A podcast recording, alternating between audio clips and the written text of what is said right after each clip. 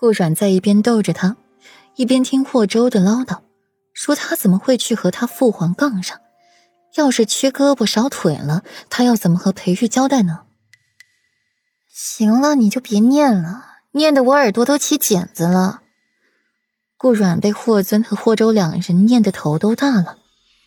左长安静静的站一旁，看着苏初月怀里抱着的孩子，美眸暗淡下来。屋里热闹，心情却是烦闷。拨开了人群往外走，寻一个安静的地方散散心情。霍尊见状也跟了出去，旁人于此也是早就见怪不怪了。这左长安前脚一走，后脚就来了新客人。九公主。九公主，九皇妹，你来了。霍州站起来，看着霍安影，虽是五皇后的女儿，但他们关系还是不错的。而且九皇妹和五皇后不一样，再有阿玉曾经喜欢过的女子，总不会是品行败坏的。想到裴玉，霍州下意识的去看顾阮。见他看到了霍安影，唇角倒是意外的扬起一抹笑，才想起差不多去年的这个时候，他们还见过一面。霍安影还替顾然解了围。三皇兄，一年未见，想我不想？霍安影眉眼弯弯，用着俏皮话打趣霍州：“我瞧是不想了，毕竟三皇嫂那么漂亮，家人如玉。”哪还会惦记我这个皇妹呢？哎，这是我小侄子吧？初次见面，姑姑也没有准备什么见面礼，只有这个金锁，这可是清凉寺惠安师太开过光的，就送给你好了。傅安影拿出了一枚金光灿灿、精致小巧的金锁，替霍泽戴上去。苏初月也没有拒绝，一个金锁与皇家公主来说算不得什么。泽儿，快谢谢皇姑姑。霍泽像是听到了亲娘话似的，十分给面子的睁开了眼睛，眼珠就像是黑曜石一般的漂亮，眼珠不停的转，打量着周围人。顾阮喃喃静静的站在一旁，打量着霍安影，眼帘微垂，借故出去。今日宫中忙碌，各忙各的，顾不着谁。顾阮也得了空闲，在宫中走。顺应着人流去了御花园，没消停一会儿，就麻烦上身。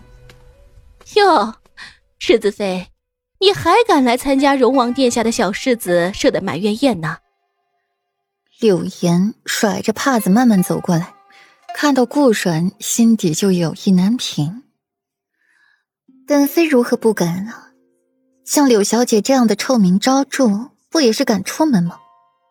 顾阮不客气的回怼。看到柳岩，就想起了几月前的那场刺杀，漫天雨箭，还蓄意挑拨自己和裴玉的关系。去了一次北周，失意而归，把你给忘了。现在你倒是自己送上门来了。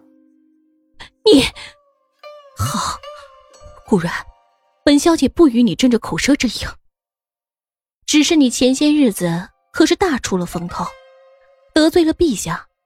本小姐倒是想要看看，你究竟还能嚣张到几时？总归世子妃得意嚣张过，比不得柳小姐处处负小作低。霍安影的声音从后面传来，轻描淡写的一句话噎死了柳岩。九公主，九公主是皇帝最宠爱的女儿，一出面自是前呼后拥不断。虽然九公主低调，却依旧按捺不住旁人想要攀关系的心思，讨好。九公主，顾阮不卑不亢的换了一句，态度尚可，不算亲厚，也不奉承。